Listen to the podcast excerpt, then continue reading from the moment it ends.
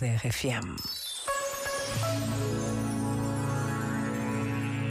Podemos viver com mais e com menos conforto, com mais e com menos saúde, mas viver sem esperança é quase como viver a preto e branco, sem a força das cores, a diversidade das tonalidades, a expressão da vida que se revela na intensidade do belo.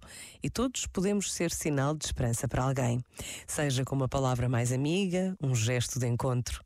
A esperança não tem de ser apenas uma palavra poética, pode tornar-se concreta, palpável, nos encontros que todos os dias nos acontecem. E Deus conta com a nossa esperança. Pensa nisto e boa noite. Este momento está disponível em podcast no site e na app.